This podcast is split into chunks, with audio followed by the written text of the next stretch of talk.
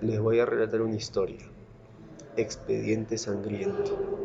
Es la historia de un asesino en serie y sádico psicópata que ha estado causando perturbación, horror y pesadilla entre los detectives que investigaban sus crímenes y desesperaban al no tener un buen resultado de la investigación. Su nombre era Leroy, Leroy Yáñez, un joven de Arequipa, Perú, que denunció a los 10 años de edad junto con su madre los abusos y torturas psicológicas que tuvo que sufrir a manos de su padre. Su mamá también participó, aprovechando para confesar que ella también sufría de violencia doméstica por parte de su esposo. Una vez que se llevaron preso al marido y padre del niño, ellos se mudaron a la casa del tío del héroe, que quedaba en una quinta en Characato. Al llegar, las cosas habían estado muy bien. Ellos solo se quedarían ahí hasta que su mamá vendiera la otra casa y guardara el dinero para comprar una más adecuada. Sin embargo, al pasar los días, Leroy desarrollaba instintos homicidas, comenzando por secuestrar y asesinar a los gatos de los vecinos cercanos en la comunidad.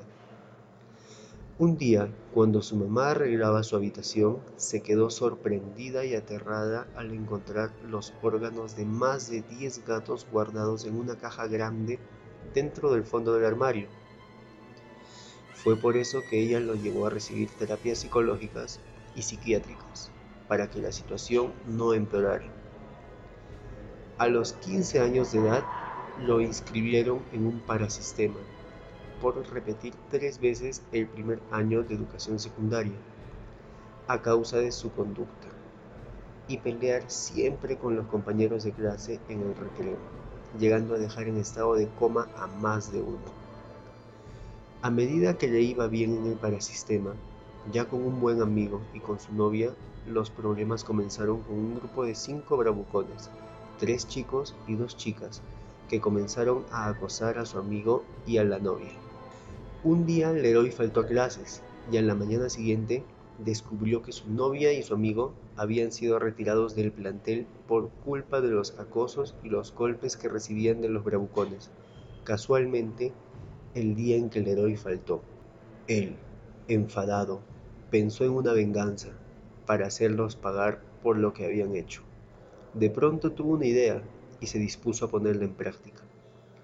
Ese viernes habló con los bravucones para invitarlos a una fiesta, cosa a la que no se pudieron resistir, aceptando su invitación. Leroy les dijo que pasaría a buscarlos a las 7 de la noche dentro de la plaza para llevarlos a la celebración. A la hora de recogerlos, y una vez que todos estuvieron dentro del vehículo, Leroy les convidó unos cigarrillos que había dejado ahí. Los jóvenes tomaron cada uno una caja de cigarrillos y comenzaron a fumar, perdiendo el conocimiento al terminarse el primer cigarro. Leroy condujo hasta un extraño almacén. Dentro, Leroy subió al líder de la pandilla, a su novia y su mejor amigo a unas camillas, atándolos de los pies y de las manos, mientras que a la chica y al otro chico restantes los amarró en un par de sillas. Cuando los chicos de las camillas despertaron, vieron al héroe riéndose y le pidieron que lo soltaran. Él, callado y riendo, tomó una navaja y empezó a cortarle las arterias de las piernas al líder del grupo, para continuar haciendo una serie de cortadas en la cintura, provocando que su dolor aumentara.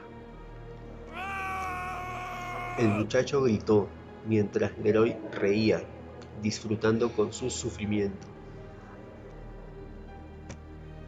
Para terminar, cortó las arterias de los brazos y luego lo destripó, cogiendo sus órganos y colocándolos en su cara para filmar la escena de manera totalmente sangrienta.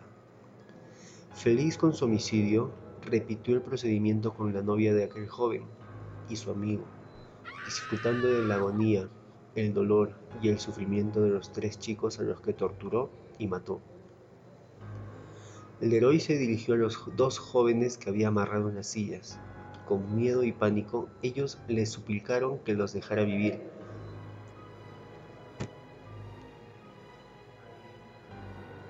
Leroy agarró una plancha y le pegó al chico, a la vez que usaba la misma plancha para hacerle quemaduras en piernas y rostro, dejándole fuertes cicatrices para los años futuros. A la chica la torturó con un soplete, quemándole los muslos y vientre, golpeándola con otra plancha para el cabello. Ambos, demasiado heridos por las torturas que sufrieron, fueron soltados por el héroe y recompensados con un teléfono para llamar a emergencias. La ambulancia llegó a la vez que los detectives y la policía para revisar la escena del crimen. El detective Humberto y su compañera Fernanda llegaron y vieron la espantosa masacre, la forma tan cruel y horrible en la que los jóvenes habían sido asesinados y la firma sangrienta que iba desde las cortadas de la cintura hasta las arterias en piernas y brazos, pasando por el destripamiento y por los órganos que adornaban sus rostros. Ese montaje fue lo que perturbó a los investigadores. A medida que pasaron los días y las semanas y los meses, ambos encontraron otra escena del crimen que coincidía con el modus operandi del héroe. La diferencia era que a la víctima le habían desfigurado la cara, antes de dejar los órganos encima. Leroy era alto y estaba en forma. Le gustaba dejar a sus víctimas en los basureros para provocar miedo, mientras que los detectives no encontraban ningún rastro de evidencia para dar con el autor de los crímenes. A medida que los asesinatos aumentaban, en su mayoría con estudiantes, los policías se habían visto obligados a formar un expediente que nombraron como Expediente Sangriento, cuyos crímenes no habían sido resueltos. A los 22 años de edad, Leroy seguía cometiendo crímenes, siendo un chico independiente y expandiéndose a otros departamentos del país para despistar a las autoridades. Ahora sus víctimas eran universitarios y trabajadores de centros comerciales. Los detectives habían estado investigando un caso sin solución durante siete años. Humberto y Fernanda habían tenido pesadillas y perturbaciones sobre este crimen cruel, en el que las víctimas ascendían a más de 30 y los sobrevivientes de las torturas sádicas a 10. Era por eso que ambos habían dejado de investigar, cansados de seguir un caso que no tenía solución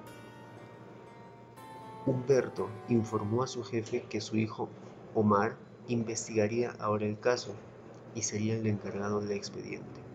Con 27 años de edad y graduado con un título en psicología y criminología, él aceptó el caso como un reto. Desde entonces se dedicó a investigar las primeras víctimas, los chicos del parasistema donde estuvo Leroy.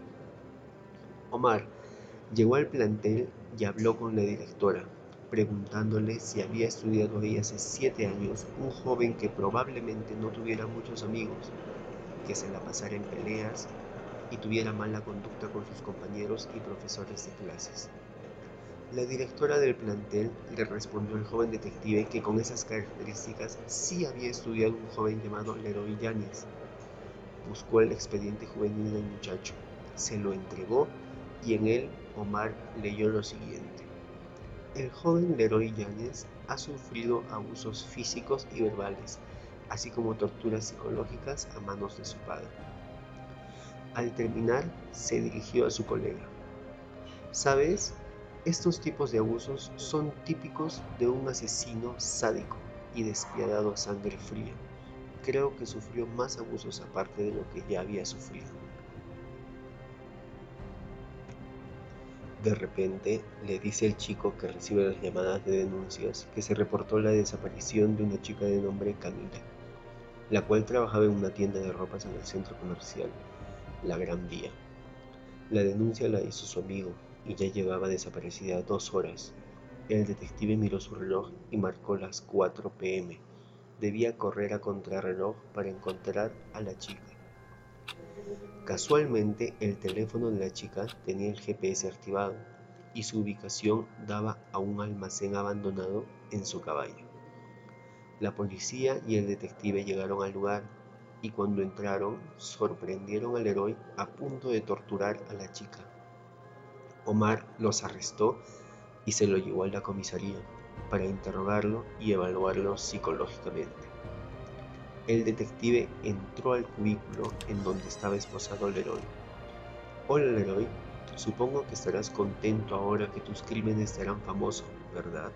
No cometo los crímenes por fama, solo lo hago por diversión y por oír los gritos de sufrimiento es la mejor melodía que puede escuchar. Dime, ¿qué es lo que tuviste que sufrir para cometer estos crímenes? Leí hace horas tu expediente juvenil y lo que dice lo creo, pero no para que asesines personas de las cuales en su gran mayoría son bravucones, algunos violadores y personas que trabajan en centros comerciales. Los atraes con alguna mentira para secuestrarlos, torturarlos y asesinarlos, ¿verdad? Respóndeme. Y también quisiera saber por qué dejaste vivir a 10 personas que sufrieron tus torturas.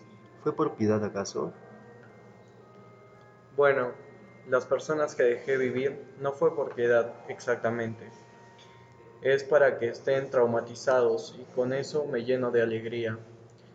Saber que jamás olvidarán ese sufrimiento, que los dejará marcados de por vida psicológicamente.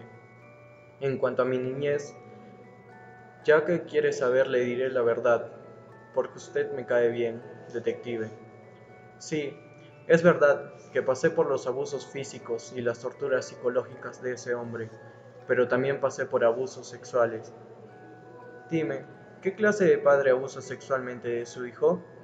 Ya sé, un enfermo, un asqueroso bastardo de alguien que no le importa la salud psicológica de su hijo. Quizás por eso es que realizo los crímenes, porque no me importa nada ni nadie, y no siento remordimiento por mis actos. Son pocas las personas que me importan, como mi mamá, mi ex prometida, mi amigo y mi prima.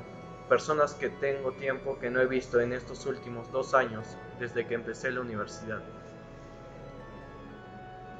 Omar se queda sorprendido frente a su confesión y le hizo una sola pregunta.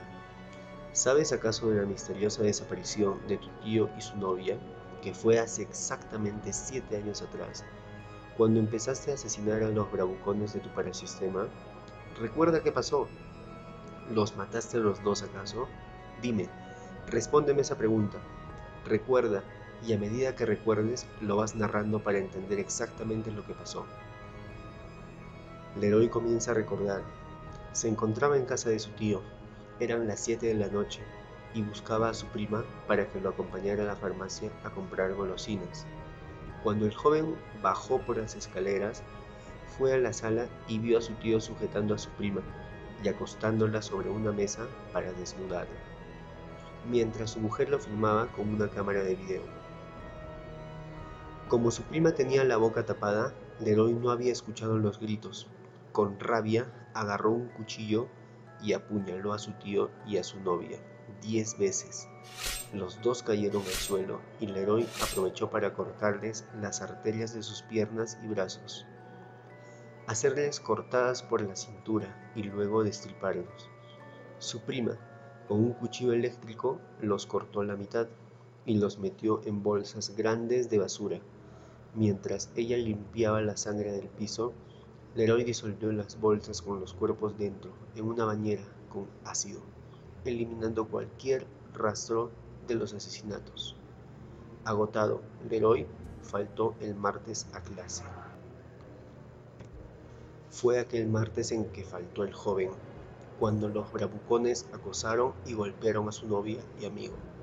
Al día siguiente, al enterarse, comenzó con su racha de sádico asesinando a los tres chicos del parasistema y torturando a los otros dos, y desde ahí continuó con sus homicidios hasta que fue detenido por el detective Omar. Este estaba sorprendido de saber de que el primer crimen del héroe no había sido el de los tres bravucones, sino que fue el de su propio tío y su prometida. Ok, Leroy, solo para terminarte la conversación, te preguntaré lo siguiente. A pesar de que te veo como alguien sin remordimientos, ¿Crees en Dios? ¿Nunca has pensado en pedir perdón por tus actos? No creo en Dios, pero no niego su existencia y sé que Dios existe en la inocencia de cada quien. Por ejemplo, en los niños, seres que en su mayoría tienen esa inocencia que los hace únicos hasta que pasen por los desórdenes de la sociedad se convierten en algo que ya no son ellos mismos, sino otra persona que reacciona de manera diferente ante los abusos de sus padres, compañeros de clases y cualquier factor que los hace perder esa inocencia. Claro, los psicólogos ayudan, pero cuando la gente, y lo digo en mi caso, no cree en esos psicólogos, ya no hay reparación para la mala conducta, aunque se puede cambiar. Al final me convertí en el ser humano al que la gente le tiene miedo, por culpa de los maltratos de un padre abusivo, que me ha hecho daño físico y psicológico. Así que no, no pienso pedir perdón a Dios, porque no estoy listo. Sucederá cuando esté listo pero por ahora no. Omar ya no tenía más nada que preguntarle, y les dijo a los guardias que lo mandaran para la penitenciaría de Socabaya, donde estaría preso hasta que le dictaran sentencia. Leroy, ya trasladado a la penitenciaría y en su celda, recibió una pareja de hermanos periodistas, un hombre y una mujer con síndrome de Asperger. Sus nombres eran Leticia Seara y Baltasar Seara, y realizaban documentales sobre asesinos seriales para luego transmitirlo en un programa de investigación Discovery. Entraron a la celda con permiso del héroe para hacerle una entrevista, en donde todo quedaría grabado para que los hermanos pudieran trabajar con su testimonio. Baltasar fue el primero en hablar con Leroy. Primero que nada, Leroy, buenas noches. Espero que estés bien porque quisiera que me respondieras sobre cómo comenzaste con tus crímenes para un documental. Me llamo Baltasar Seara y mi hermana se llama Leticia Seara. ¿Podrías responder, por ejemplo, hablándome de tu infancia? No te olvides que estos documentales son para dar a conocer a la población mundial sobre asesinos seriales. Personas que como tú sufrieron maltratos y por eso es que a aquellos no les importa cometer esos crímenes. Por favor, Solo dinos, ¿qué fue lo que te motivó para estos homicidios? Ustedes tienen síndrome de Asperger, ¿verdad? Sí, pero de todos modos ese no es el tema. Quiero que me digas qué fue lo malo que te pasó para que te convirtieras en alguien tan sádico y cruel con las personas. Leroy observó lo bella que se veía la hermana de Baltasar, Leticia, y cómo iba vestida. Sabes, entre todas las chicas con las que he estado, Tú eres la única persona a la que no lastimaría. Tu belleza es única, y de verdad quisiera conocerte más. Baltasar se molestó con estas palabras. Oye, deja la falta de respeto, chico. Atiéndeme a mí, no tienes que estar halagando a mi hermana. Vámonos, Leticia, dijo Baltasar. Durante los años que estuve en el parasistema, traté a un chico con síndrome de Asperger, dijo Leroy. Su nombre era Brian, y mi ex prometida se llamaba Sabrina. Le hablé desde el Facebook después de que terminé el parasistema y nunca le hice nada. Créeme, querida Leticia, nunca te lastimaría y nunca le haría nada a tu hermano. Después de todo, ustedes son personas súper inteligentes y saben a la que se atienen. Los hermanos se retiraron sin tener ninguna declaración para realizar el documental. Mientras tanto, el detective Omar llegaba a su casa feliz por resolver un caso que durante siete años había estado aterrorizando a la ciudad de Arequipa. Dos horas después de celebrar junto con una amiga, recibió una llamada de su jefe. Omar, hubo una fuga en la penitenciaría de Socabaya y se escaparon varios presos, incluyendo al héroe. Se hizo una revisión en su casa que queda en la parroquia de Sachaca y se encontró un plano de la penitenciaría Varios compañeros dicen que él manipuló a algunos de los presos para realizar la fuga. Omar, triste y sin nada que hacer, colgó la llamada y al otro día renunció a investigar el caso, comprando un pasaje para viajar a Lima. Una vez que terminó de establecerse en el país, recibió la videollamada de Carlos, un amigo que se fue a trabajar en el FBI como analista técnico. Oye, ¿por qué no vienes a trabajar en el FBI? Ahora no quiero saber nada de ningún caso en Arequipa. Me tocó uno en el que al final el asesino se escapó y por eso me fui del país y renuncié a seguir investigando. Ah, el caso que ustedes nombraron como expediente sangriento. Hay un creepypasta de esa historia. Dicen que si una persona está en un centro comercial hasta la noche, cazan a la víctima, la secuestran y luego la matan. Y la dejan en la basura de manera más horrible. Sí, ya escuché sobre ese caso. Disculpa, pero tengo que colgar. Luego te llamo. Luego de que Carlos se despidió de él, Omar recibió una llamada extraña vía Skype. Era Leroy quien lo estaba llamando. Hola Omar, ahora estás en Lima. ¿Cómo estás? Oye, tranquilo, no te preocupes. Ahora puedes decirle a Carlos del FBI que investigue los siguientes homicidios, porque comenzaré a buscar nuevas víctimas. Recuerda, no te haré nada, solo quiero fastidiarte. Leroy cerró la llamada y Omar, desesperado, llamó a Carlos. Carlos, gracias por responderme. Mira, llamó Leroy, el asesino que tiene como sobrenombre Expediente Sangriento. Dijo que habrá nuevas víctimas, así que mantente alerta por si acaso. Tranquilo, deja eso. Estás perturbado, pero ya pasará. Ya deja de pensar en ese caso. Igual de todos modos, cualquier cosa te aviso. Al pasar los días, Omar recibía fotos de cada asesinato cometido por Leroy, y lo peor del caso era que el FBI investigaba estos crímenes donde tampoco se podía encontrar ninguna evidencia.